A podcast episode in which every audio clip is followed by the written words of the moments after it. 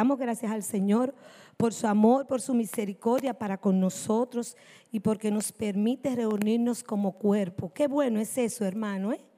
Cuando cantamos como cuerpo, cuando esa oración, esas alabanzas suben al trono de la gracia, cuánto nos gozamos. Pues eh, el lema de la iglesia todos lo sabemos, ¿verdad? Unidos, fortalecidos, compartiendo a Cristo. Lima ha tocado el tema de unidos y de fortalecidos y yo quiero compartir en esta mañana la tercera parte, compartiendo a Cristo. Amén. Por eso he traído, he preparado este tiempo, este sermón, con el título Llamados a invitar al banquete. Llamados a invitar al banquete. Y ya la hermana Belmaris oró por mí. Gracias a Dios por eso. Amén. Eh, invitados, llamados a invitar al banquete. Y nuestra cita se encuentra en Lucas capítulo 14, del 15 al 24. Lucas 14, del 15 al 24. Lucas 14, del 15 al 24. Dice así la palabra de Dios. Oyendo esto, uno de los que estaban sentados con él a la mesa le dijo, Bienaventurado el que coma pan en el reino de Dios. Entonces Jesús le dijo, un hombre hizo una gran cena y convidó a muchos. Y a la hora de la cena envió a sus siervos a decir a los convidados, venid, que ya todo está preparado. Y todos a una comenzaron a excusarse. El primero dijo, he comprado una junta, una hacienda y necesito ir a verla. Te ruego que me excuses. Otro dijo, he comprado cinco juntas de, juntas de bueyes y voy a probarlos. Te ruego que me excuse. Y otro dijo, acabo de casarme y por tanto no puedo ir. Vuelto el siervo, hizo saber estas cosas a su señor. Entonces, enojado el padre de familia, dijo a su siervo, ve pronto por las plazas y las calles de la ciudad y trae acá los pobres, los mancos, los cojos y los ciegos. Y dijo el siervo, Señor, se ha hecho como mandaste y aún hay lugar. lugar dijo el Señor al siervo, ve por los caminos y por los vallados y fuérzalos a entrar para que se llene mi casa, porque os digo que ninguno de aquellos hombres que fueron convidados gustará mi cena. Amén, gloria a Dios. Aleluya. Encontramos aquí en Lucas, en este capítulo 14, el Señor siempre habla en torno a las cosas que están ocurriendo. ¿Recuerdan eh, cuando sanó a un, en, en algunas ocasiones lo tomaba como ilustración para enseñar una verdad, como por ejemplo en el caso del ciego, cuando sanó al ciego, quiso señalarle a los fariseos su ceguera espiritual pero otras veces tomaba acontecimientos de la vida ordinaria, como el sembrío, eh, la agricultura, que era propia de la cultura judía, y relató la parábola del sembrador, y así enseñó los diferentes tipos de corazones, comparándolo con diferentes tipos de terrenos. Pues en esta ocasión el Señor es invitado a un banquete. Un alto funcionario fariseo le invita a, un banquete y él con mucho gusto va a la cena. Todo gira en torno a la cena. Estamos en un banquete. Por eso él toma la, la palabra y comienza, sana a un hipodrómico que había allí, un hombre hinchado, lo sana y después introduce este tema. Pero Jesús comienza hablando de banquete y de cena y le da una lección primero a los anfitriones y a los invitados. A los anfitriones, a los invitados le dice, le da una lección de orgullo. Cuidado con el orgullo. Cuando te inviten a un lugar, él dice en ese mismo capítulo, no te sientes en la silla de adelante. No sea que esa no sea tu puesto. Deben que los asientos a veces están numerados. No te sientes adelante, siéntate atrás, porque pasarías una vergüenza. Porque si te sientas adelante, la persona que tiene ese lugar asignado viene donde ti, entonces tú te vas a tener que sentar atrás. De modo que no te sientes adelante el Señor le estaba enseñando una lección de orgullo, porque inmediatamente dice ahí, porque el que se exalta será que humillado y el que se humilla será enaltecido. Después Jesús le enseña otra lección sobre el exclusivismo. ¿eh? Y entonces abre a los anfitriones y dice, cuando tú hagas una cena, no invite a los vecinos ni a tus familiares, invita a los que no te pueden devolver, a los cojos, a los mancos, a los pobres. Ellos no te pueden devolver, pero yo te voy a recompensar en la resurrección tú tendrás tu recompensa. Bendito el nombre del Señor. De modo que el Señor está haciendo, recuerden que está en la casa de un fariseo y está confrontando y comienza en torno al banquete, hablando del banquete, hablándole a los anfitriones y hablándole a los invitados y les enseña una lección sobre el orgullo y la exclusividad. Inmediatamente uno de los fariseos que estaba ahí comienza y dice una frase piadosa y dice, bienaventurado el que come pan en el reino de los cielos. Y Jesús le toma la palabra y le dice, sí, es cierto. Te voy a relatar una parábola. Dice, había un hombre que hizo una gran cena. Y leímos el pasaje y yo quiero que prestemos atención a los personajes de esta parábola. El anfitrión es el Padre. El banquete representa el reino de Dios el reino de Dios que se inicia con el arrepentimiento y luego cuando el hombre entra a una comunión con Dios formando parte del reino de Dios. Amén. ¿Qué tipo de comida se sirve en este banquete? Vayamos a Romanos 14, 17 y veamos de qué trata el banquete del reino de los cielos. Porque el reino de Dios no es comida ni bebida, sino justicia, paz y gozo en el Espíritu Santo. Amén. El reino de los cielos, aquí tú no vas a encontrar calamares, ni camarones, ni, ni platos suculentos humanos. No, el asunto es espiritual, es un reino espiritual y no consiste en comida y bebida, sino que consiste primero en justicia. Nuestra justicia es Cristo. Amén. Consiste en justicia, paz, paz porque Cristo hizo la paz entre Dios y el hombre. Y gozo al entender esta gran verdad. Amén. Gozo porque nosotros entendemos que Cristo es nuestra justicia y ya tenemos acceso al Padre y hemos entrado al reino por medio de la obra de Jesucristo. En eso consiste el reino de los cielos. Ese es el buffet que se está ofreciendo. Amén. Y vemos aquí que los primeros invitados son los judíos. Los primeros invitados son los judíos. La palabra de Dios nos dice en Romanos 1, 12 y 13, a los suyos vino y los suyos no le recibieron, mas a todos los que recibieron, a los que creen en su nombre, les dio potestad de ser hechos hijos de Dios. De modo que los primeros invitados son los judíos. Pero ¿qué pasó con los judíos? Presentaron sus excusas y no asistieron. Entonces, ¿para quién se extendió la invitación? Para nosotros, los gentiles, para nosotros llegó la invitación. Entonces, ¿eh? gloria a Dios, qué bendición preciosa, que la invitación no se quedó exclusiva para el primer grupo, sino que llegó hasta nosotros. Y vemos aquí que el banquete es un gran banquete. Y nos habla de la universalidad del llamado. Dice primera de Timoteo 2.3 porque esto es bueno y agradable delante de Dios nuestro Salvador, el cual quiere que todos los hombres sean salvos y vengan al conocimiento de la verdad.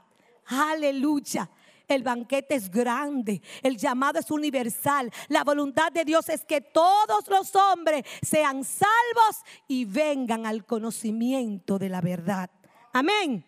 Pues comienza y se riega la invitación. Y los siervos van diligentemente a regar la invitación, pero tamaña sorpresa, porque todos presentaron excusas para no ir. Aquí solamente se presentan tres excusas, tres excusantes, pero la Biblia dice que todos, habían más invitados, no eran tres, habían más, pero todos se excusaron y dos se excusaron, el tercero ni siquiera dio la excusa. ¿eh? Dijeron que sí, cuando tenía, cuando lo que querían decir era no. ¿Cuántas veces nosotros hacemos eso? Eh? Decimos que sí cuando nuestro corazón nos está diciendo no y finalmente no lo hacemos. Nos parecemos a ello. Nos parecemos a ello. Así es. Bueno, vamos a ver las excusas que presentó que presentaron aquellos tres invitados, que son las mismas excusas que hoy en día presenta la gente cuando se le, se le invita al banquete. Las mismas excusas. La primera excusa fueron posesiones, la excusa fue posesiones materiales. En la segunda excusa fueron los afanes y las ocupaciones y la tercera excusa fueron las relaciones. ¿No son estas las mismas excusas? ¿Eh? Vamos a verla una por una.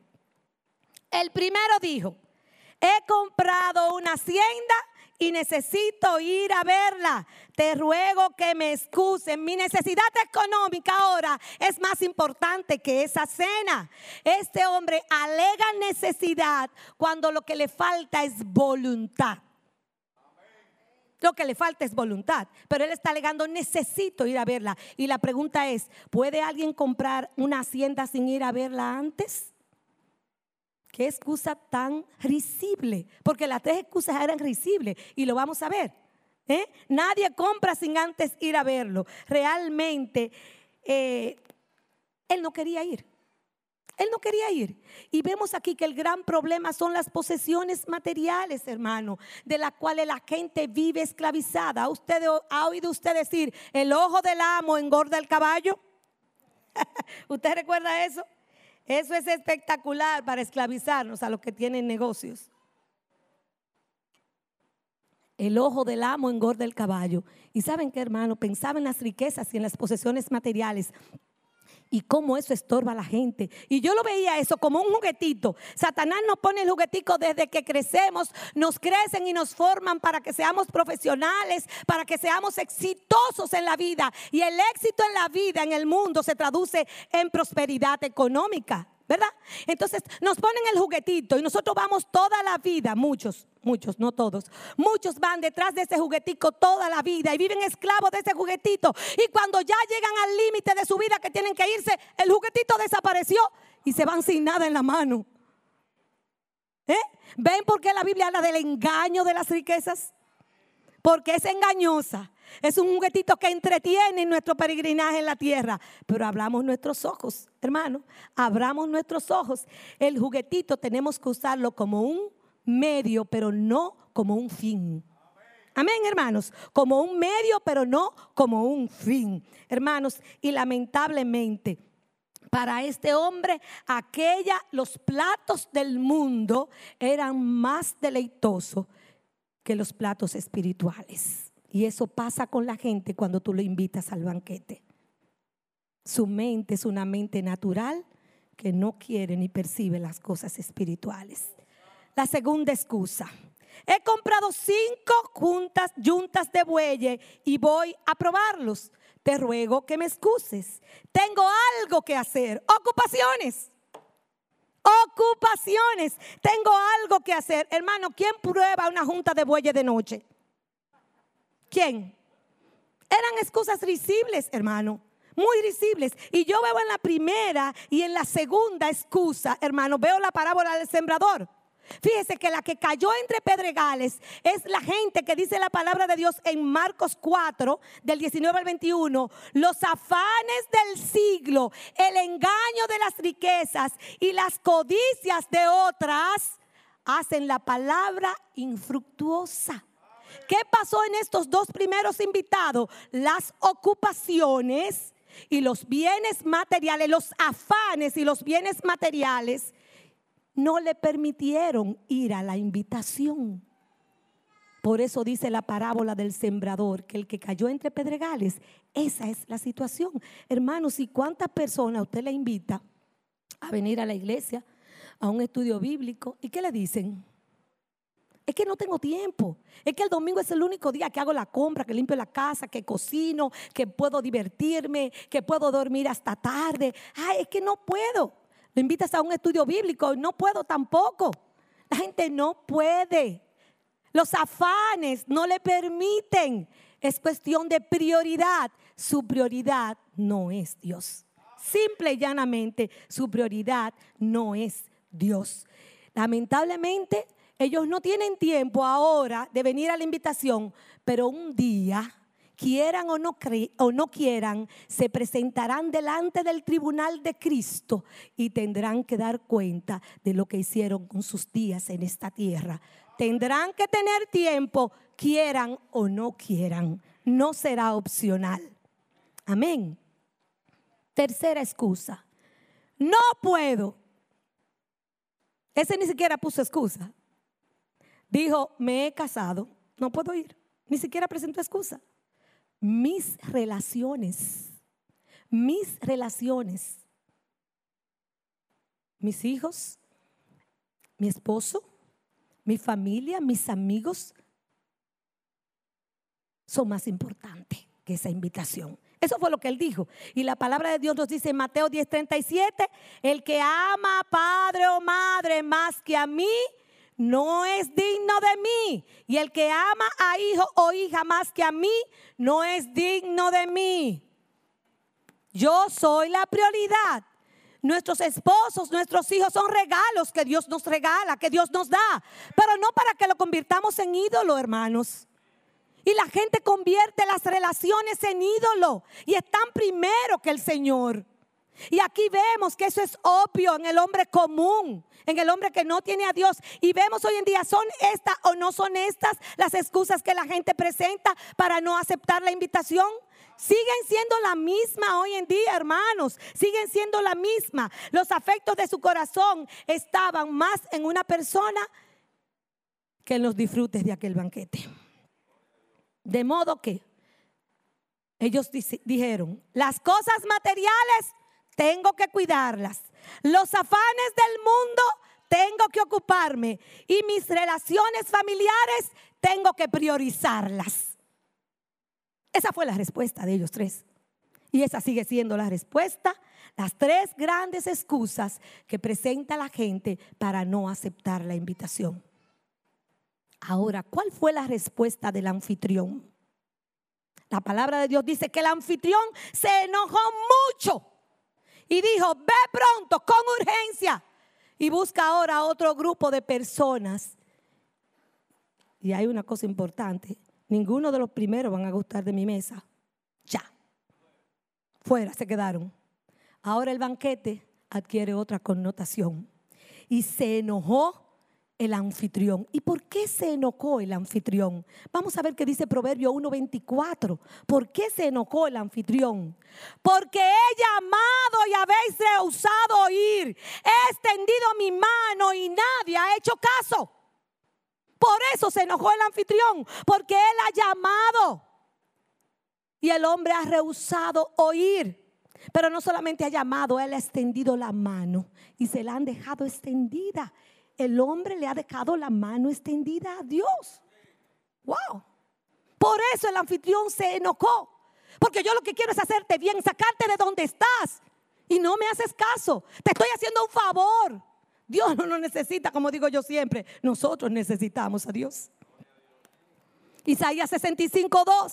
Extendí mi mano todo el día a un pueblo rebelde, el cual anda por camino no bueno en pos de sus pensamientos.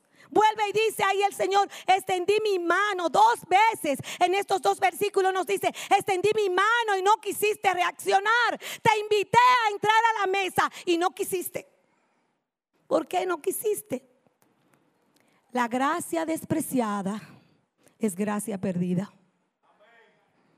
Y si no piensa en Esaú, vendió su primogenitura, lloró le suplicó a su papá, bendíceme, devuélvemela. Gracia despreciada, gracia perdida. Bendito el nombre del Señor. Dios está extendiendo la invitación y el hombre no entiende. La procuró con lágrimas, pero ya no hubo más que hacer fue irreversible. Y me llama la atención una palabra. El anfitrión le dice, ve rápido, anda rápido, es urgente. Hermanos, el llamado a la salvación para el hombre perdido es urgente hoy. El hombre va camino al derricadero, está en situación de emergencia, está en 911, dice la palabra de Dios. Ahora está más cerca nuestra salvación que cuando creímos. Hermanos, los tiempos que estamos viviendo es innegable lo que estamos viviendo.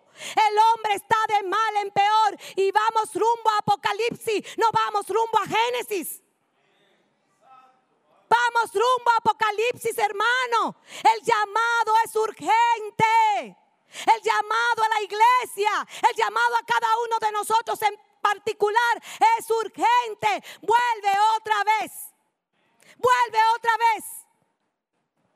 Hermanos, y ahora hay otro grupo de invitados que tienen tres cosas en común. Todos tenían algún impedimento. Todos. Cojos, mancos, ciegos y pobres. Todos tenían un impedimento. ¿Residían dónde?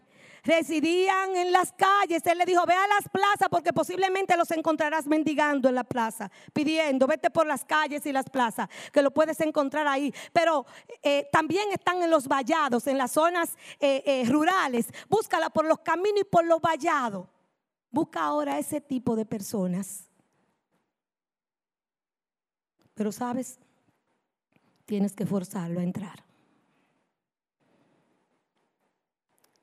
Una cosa que tenían en común este grupo de personas es que todos estaban conscientes de su limitación. Y hermanos, esa conciencia de su limitación es a lo que Jesús llamó pobreza de espíritu. Esa, esa conciencia de que el hombre está limitado. Aleluya. Ser pobre de espíritu ahora era la connotación que tenía el banquete. Los invitados tenían que ser pobres de espíritu. Para poder estar en el banquete tenían que reconocer su limitación. Bendito el nombre del Señor. De modo que, como yo decía, el banquete podríamos decir ahora, etiquetarlo, solo para humildes de espíritu. y eso lo estamos estudiando en los G3 el martes, ¿verdad? Solo para humildes de espíritu es ahora el banquete, ¿verdad que sí? Hermanos, la condición del hombre caído es que está ciego, porque el Dios de este siglo le ha cegado el entendimiento. Es cojo y manco porque tiene minusvalía espiritual, está incompleto y es pobre, pues su condición de pecado le ha traído miseria al alma. Esa es la condición del hombre caído. Por eso es que tiene que entender que tiene esa condición para ir a la cena. Hermanos, ser pobre de espíritu es entender que tenemos hambre y esa hambre no se sacia con otra cosa que no sea Dios. Ser pobre de espíritu es una comprensión profunda de que nuestras más sublimes obras de piedad no son méritos que nos permitan alcanzar la bondad divina.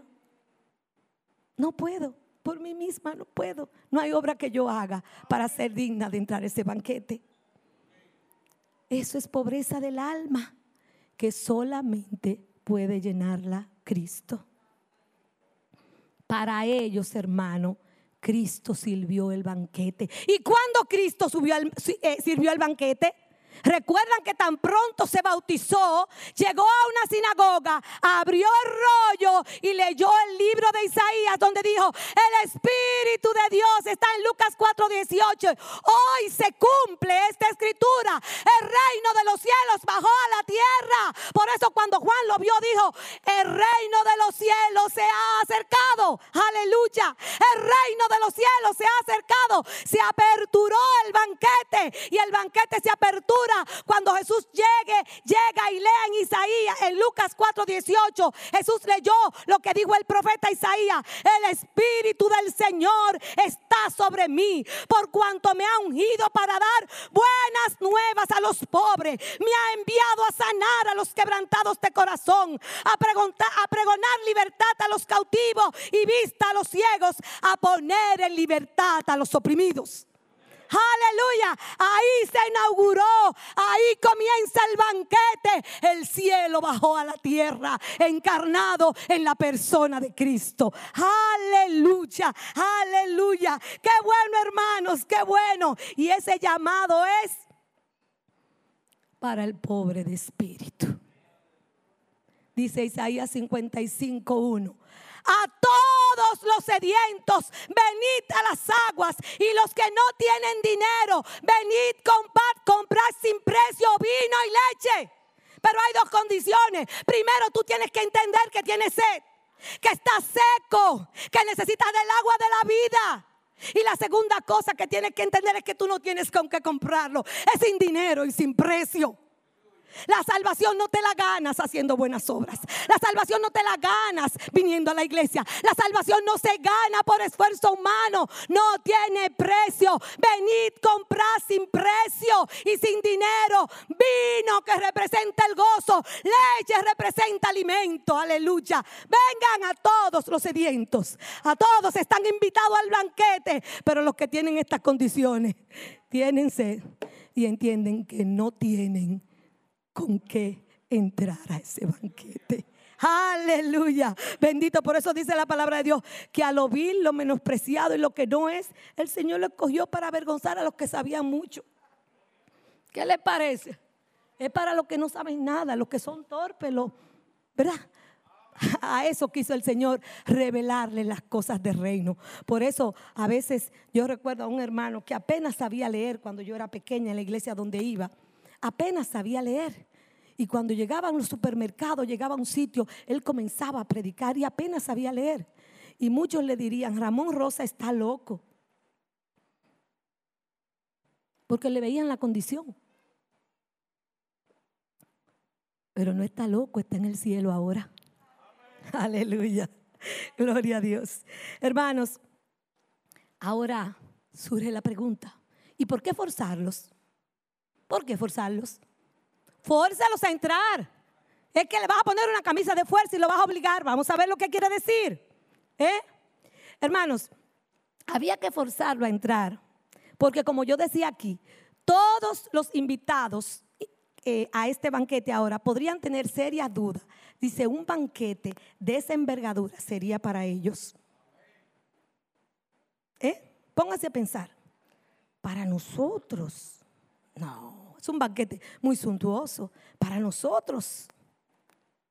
Hermano, no es que no querían ir, no era que no necesitaban reino de los cielos, no era que no querían celebrar, no era que no, no, querían satisfacer su hambre y su sed o probar el maravilloso mundo del reino.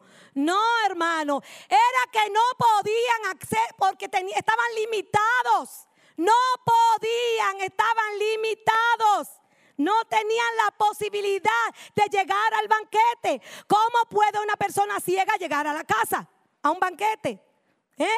¿Cómo puede alguien que no puede, que no camina, que tiene minusvalía, necesita la ayuda de alguien para llevar?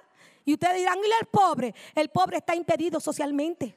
Tiene un impedimento social que le impedía llegar al banquete también. De modo que todos, todos, todos necesitaban a otra persona que los llevara al banquete. Aleluya. Y ahí entramos nosotros. ¿Qué les parece?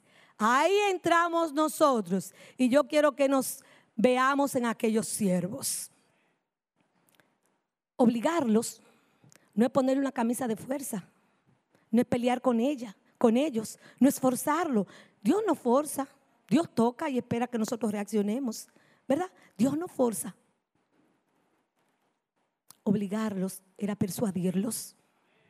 ¿Recuerda Pablo cuando hablaba con Agripa? Que llegó un momento que lo que Pablo le dijo a Agripa, Agripa no encontraba qué hacer. Le dijo, Pablo, por poco me persuades a que sea cristiano. Por poco me persuades. ¿Saben por qué, hermano? Porque Pablo estaba plenamente convencido que el Evangelio es poder de Dios. Por eso él decía, yo no me avergüenzo del Evangelio porque es dinamita que sale de mi boca cuando yo digo la palabra. Por eso Pablo dio el discurso y Agripa quedó casi persuadido. Pena que no lo persuadió, que no se persuadió, ¿verdad que sí? Pablo sabía que el, el poder de la palabra que estaba saliendo de su boca. Palabra viva y eficaz. Palabra que convence al pecador. Palabra que convierte el alma. Aleluya. Y Pablo lo sabía. Y en una ocasión dijo, y no podía callar, en 2 Corintios 4:14, pero teniendo el mismo espíritu de fe, conforme a lo que está escrito, creí, por lo cual también hablé. ¿Tú crees, hermano? ¿Tú has creído en lo que Cristo ha hecho por ti? ¿Tienes la invitación en el bolsillo? ¿Tienes la palabra en tu boca? Pues entonces dila. Aleluya, dila hermano. Dila, digámosla. Digamos la palabra, hermano. Creí, por lo cual también hablé. No me pude quedar callado. A veces personas al lado nuestro tienen miserias. Le estamos viendo la cojera, estamos viendo la necesidad y nosotros como si no fuera con nosotros. Y es como si estuvieran hablando con otro inconverso. Y si acaso abrimos la boca es para sentir, ay, sí, así es que está la cosa. Y el Señor abriéndonos el escenario para que reguemos, para que flojemos la invitación. Y nosotros con la invitación en el bolsillo, bien, gracias. Hermano, la samaritana creyó, por lo cual también habló. Cuando la samaritana entendió que ese era el Mesías, tiró el cántaro, dejó la vergüenza social y llegó a Samaria diciendo, he encontrado al Mesías, he encontrado al Mesías, he encontrado al Cristo. Aleluya. Creyó, creyó, por lo cual también habló y flojó el cántaro. Aleluya.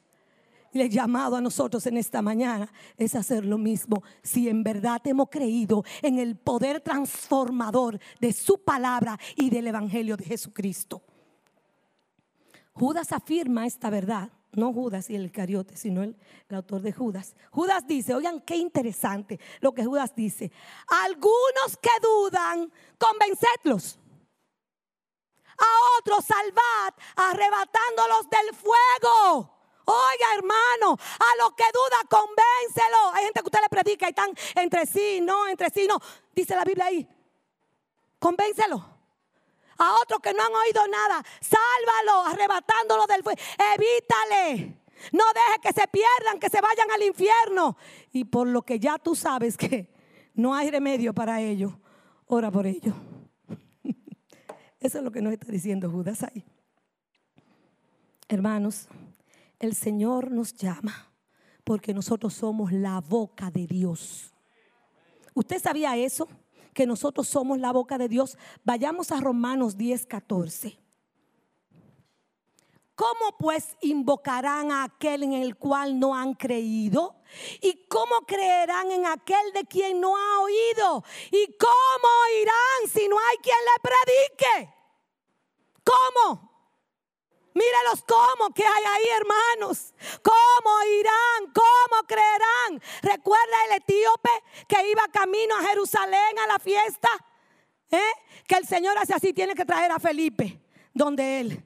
Y aquel hombre iba a Jerusalén a adorar, pero él no sabía lo que iba a adorar.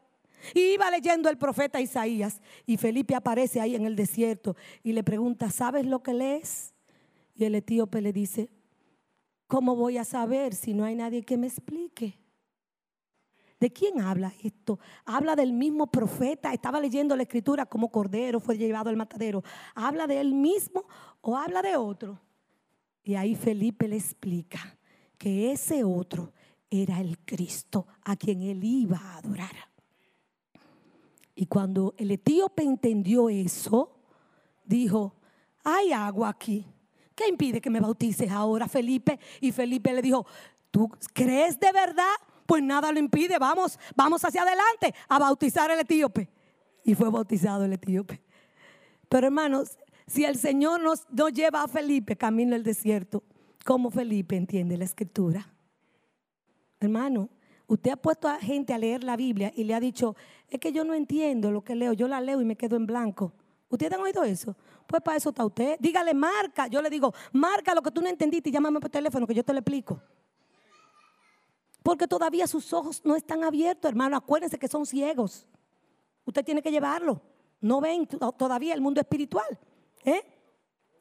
Y la palabra de Dios en 2 Corintios 5, 20 nos da otro versículo que me encanta pero a la vez me llena como que me, que me revoltea mis entrañas. Dice, así que somos embajadores en nombre de Cristo como si Dios rogase por medio de nosotros.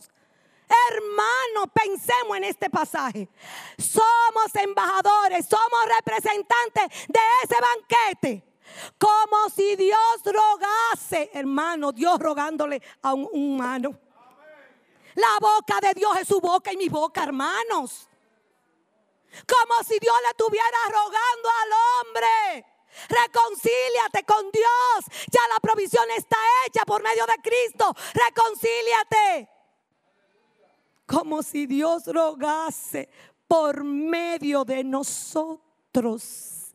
Es por medio de nosotros, hermano. Es por medio de nosotros. Hermano, no temamos el rechazo. No temamos el rechazo. Los siervos fueron, el siervo fue y entregó las invitaciones. Y vino con su respuesta delante del anfitrión. La fiesta es suya. ¿De quién es la fiesta? La fiesta del anfitrión. Usted solo tiene que entregar la invitación. Hermanos, recuerdan, nosotros tememos muchas veces rechazo. ¿Recuerdan cuando el pueblo rechazó a Samuel? ¿Qué le dijo Samuel? ¿Qué le dijo el Señor a Samuel? Samuel, no llore, no te entristezcas, no te rechazaron a ti, fue a mí que me rechazaron. De modo que cuando tú le predicas el evangelio a alguien y te rechaza, no es a ti, es al anfitrión de la fiesta que estás rechazando. No te sientas triste. ¿eh? El rechazo es algo predecible. El Señor no le dijo a los discípulos, cuando ustedes vayan a un lugar y no lo acepten, salgan de la ciudad, sacúdanse el polvo de los pies y sigan predicándole a otros. De modo que rechazo, el Señor nos está advirtiendo que va a haber rechazo. Sí, Él nos lo dijo y dijo también lo que teníamos que hacer cuando nos rechacen. Fíjense hermano, que la iniciativa de aquel siervo era un siervo diligente. Y la iniciativa de aquel siervo se ve cuando él vuelve y le dice, Señor, se ha hecho como dijiste y aún hay lugar. No era un siervo que voy a cumplir lo que me dijeron y punto. No voy a decir más nada. No, aquel siervo hizo suya la urgencia de su Señor. Oiga bien, aquel siervo hizo suya la urgencia de su Señor. La pregunta es, hemos hecho nosotros urgente la urgencia de nuestro Señor. Ve pronto, ve pronto, es urgente. Hermanos, aquel siervo estaba dispuesto a ir todas las veces que fuera necesario. Porque si él dijo que había lugar en la casa, eh, estoy dispuesto a ir todas las veces que tú me mandes. Pero nosotros, hermanos, queremos ir una vez y dos veces y no volver más. Recuerden cuántas vueltas le dieron a Jericó los, judíos a Jericó, los, los, los, ¿verdad? Los, los judíos, los israelitas a Jericó. ¿Cuántas vueltas fueron? Una, dos, tres, siete. Usted no sabe si usted tiene que darle siete vueltas a esa gente. oh, Fanny, ¿verdad que sí? Hasta que entiendan, ¿verdad que sí? Ahora, ¿cuál es mi responsabilidad? Mi responsabilidad, hermano, es llevar la invitación y punto. ¿Quién es que convence? El Espíritu Santo. ¿Quién es que añade a la iglesia a los que van a ser salvos? El Espíritu Santo. Pero el Señor necesita siervos que vayan a llevar la invitación. Y yo quiero dejar, hacerte algunas preguntas, ya estoy terminando. ¿Por qué no estoy regando la invitación? ¿Temor a rechazo? ¿Que ya yo le hablé y no me hicieron caso? Queremos respuestas inmediatas y nos hemos olvidado que nosotros somos sembradores y segadores. Pero el crecimiento no es nuestra responsabilidad. El sembrador salió a sembrar, tiró la semilla y se sentó a esperar que saliera, porque él era que tenía que ver cómo era que iba a salir. No, el sembrador salió. Y el sembrador sabía que él era responsable de la matita después que saliera. Primero tiraba la semilla y después segaba. Pero ¿quién era que daba el crecimiento? Dios. Dios es el que da el crecimiento, de modo que no te desanimes porque tú no veas resultados inmediatos. Hermanos, antes cuando estábamos en el primer amor, qué pena, qué bueno era, porque hablábamos la palabra. Pero a mí me entristece ver personas que invitaban hermanos a la iglesia, que traían los domingos hermanos a la iglesia, que le predicaban el evangelio y de buenas a primeras se fueron apagando. Y ya no abren la boca para nada están fríos. Y es que hay un peligro, hermano. Podemos pasar de ser siervos a ser invitados, a ser los primeros invitados, con las mismas excusas que presentaron los primeros invitados. Puede pasarnos eso. No puede pasarnos. Podemos pasar de ser siervos a ser los primeros invitados, con excusas ridículas porque eran ridículas simple y llanamente para no hacer aquello que tenemos que hacer. Podemos cambiar de papeles, podemos cambiar de papeles y quizás mucho hemos cambiado de papeles. Hermanos, estamos viendo a la persona como cojos, como mancos, como ciegos, como minusválidos, con la pobreza que tienen. Yo quiero hacerte una, esa pregunta. A veces yo estoy en lugares donde yo veo la gente, la muchacha que me estaba arreglando las uñas, en una ocasión, yo la veía mientras ella trabajaba y yo pensaba, Dios, ella se va a perder. Qué pena, ella vive tan tranquila aparentemente y tan conforme y ella no sabe el final que le espera. Wow. Y a veces nosotros vemos gente aparentemente bien, hermanos, y por dentro hay una miseria tremenda porque Dios no está. Pero nosotros no, no alcanzamos a ver eso. Hermanos, yo quiero animarte en esta mañana a que nos quitemos estos lentes humanos y nos pongamos los lentes de Cristo. Vayamos a Mateo 5, 35 al 38 y con esto termino. Recorría Jesús todas las ciudades y aldeas, enseñando en las sinagogas de ellos y predicando el evangelio del reino y sanando toda enfermedad y toda dolencia en el pueblo. Y al ver las multitudes, tuvo compasión de ellas, porque estaban desamparadas y dispersas como ovejas que no tienen pastor. Entonces dijo a sus discípulos, a la verdad la mies es mucha, mas los obreros poco. Rogad pues al Señor de la mies que envíe obreros a su mies. Hermanos, no estamos viendo a las personas a nuestro alrededor con compasión. No lo estamos viendo como Cristo lo vio. Están desorientados, están cojos, están hambrientos. Bendito el nombre del Señor. Aleluya. Estamos siendo indolentes, hermanos. Vamos a cambiarnos nuestros lentes y a ponernos los lentes que usó el Señor y a mirar a la gente con compasión. No tienen norte, están esclavos. No pueden salir solo, no pueden llegar al banquete solo. Saquemos la invitación, la tienes en el bolsillo, yo la tengo en mi cartera. Tú la tienes en tu bolsillo, yo la tengo. Saquémosla, démosla. No importa lo que el otro haga, el que la reciba, démosla. Es urgente. Todavía hay lugar, mire aquí todavía lugares, asientos vacíos. Todavía el llamado está hecho al hombre a arrepentirse. Hay lugar en su casa todavía. No se ha cerrado la puerta. No se ha cerrado la gracia. Aleluya. Del Calvario sigue fluyendo sangre para perdón de los pecados del hombre. Aleluya. Aleluya. Hermano, pidámosles al Señor, como dice, rogad al Señor de la mies para que nos levante, para que nos despierte, para que abra nuestros ojos y nosotros veamos más que personas. Veamos perdidos con compasión, veamos ciego, veamos cojo, veamos manco, aleluya. Y entendamos que somos nosotros los que tenemos la invitación en la mano. Y quiero decirle, si hay algún amigo en esta mañana en medio nuestro, el banquete está servido. Cada domingo aquí se celebra el banquete. Y así muchos lo desprecian lo menosprecian y no le dan el valor al banquete que hay aquí. Cada domingo se celebra la gracia, se invita al pecador a arrepentirse. Y yo te invito en esta mañana, hay lugar para ti. En el hay un banquete y hay lugar, la silla está reservada para ti. Y aún a los amigos que nos escuchan también, no por este medio, sino por la televisión, hay lugar. Hay lugar en la casa, hay lugar todavía. Puedes entrar. La silla está reservada para ti. ¿Hay alguien en esta mañana que nos visita?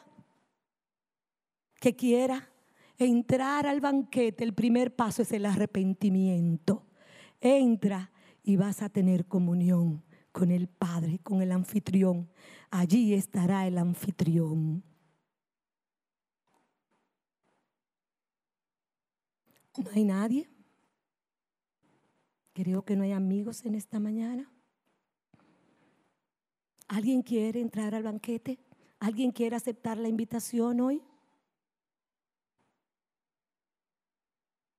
Si no hay nadie, Dios te bendiga y el Señor despierte en nosotros el espíritu compasivo de Cristo para ver a los perdidos como Él miró a aquella gente. Dios nos bendiga.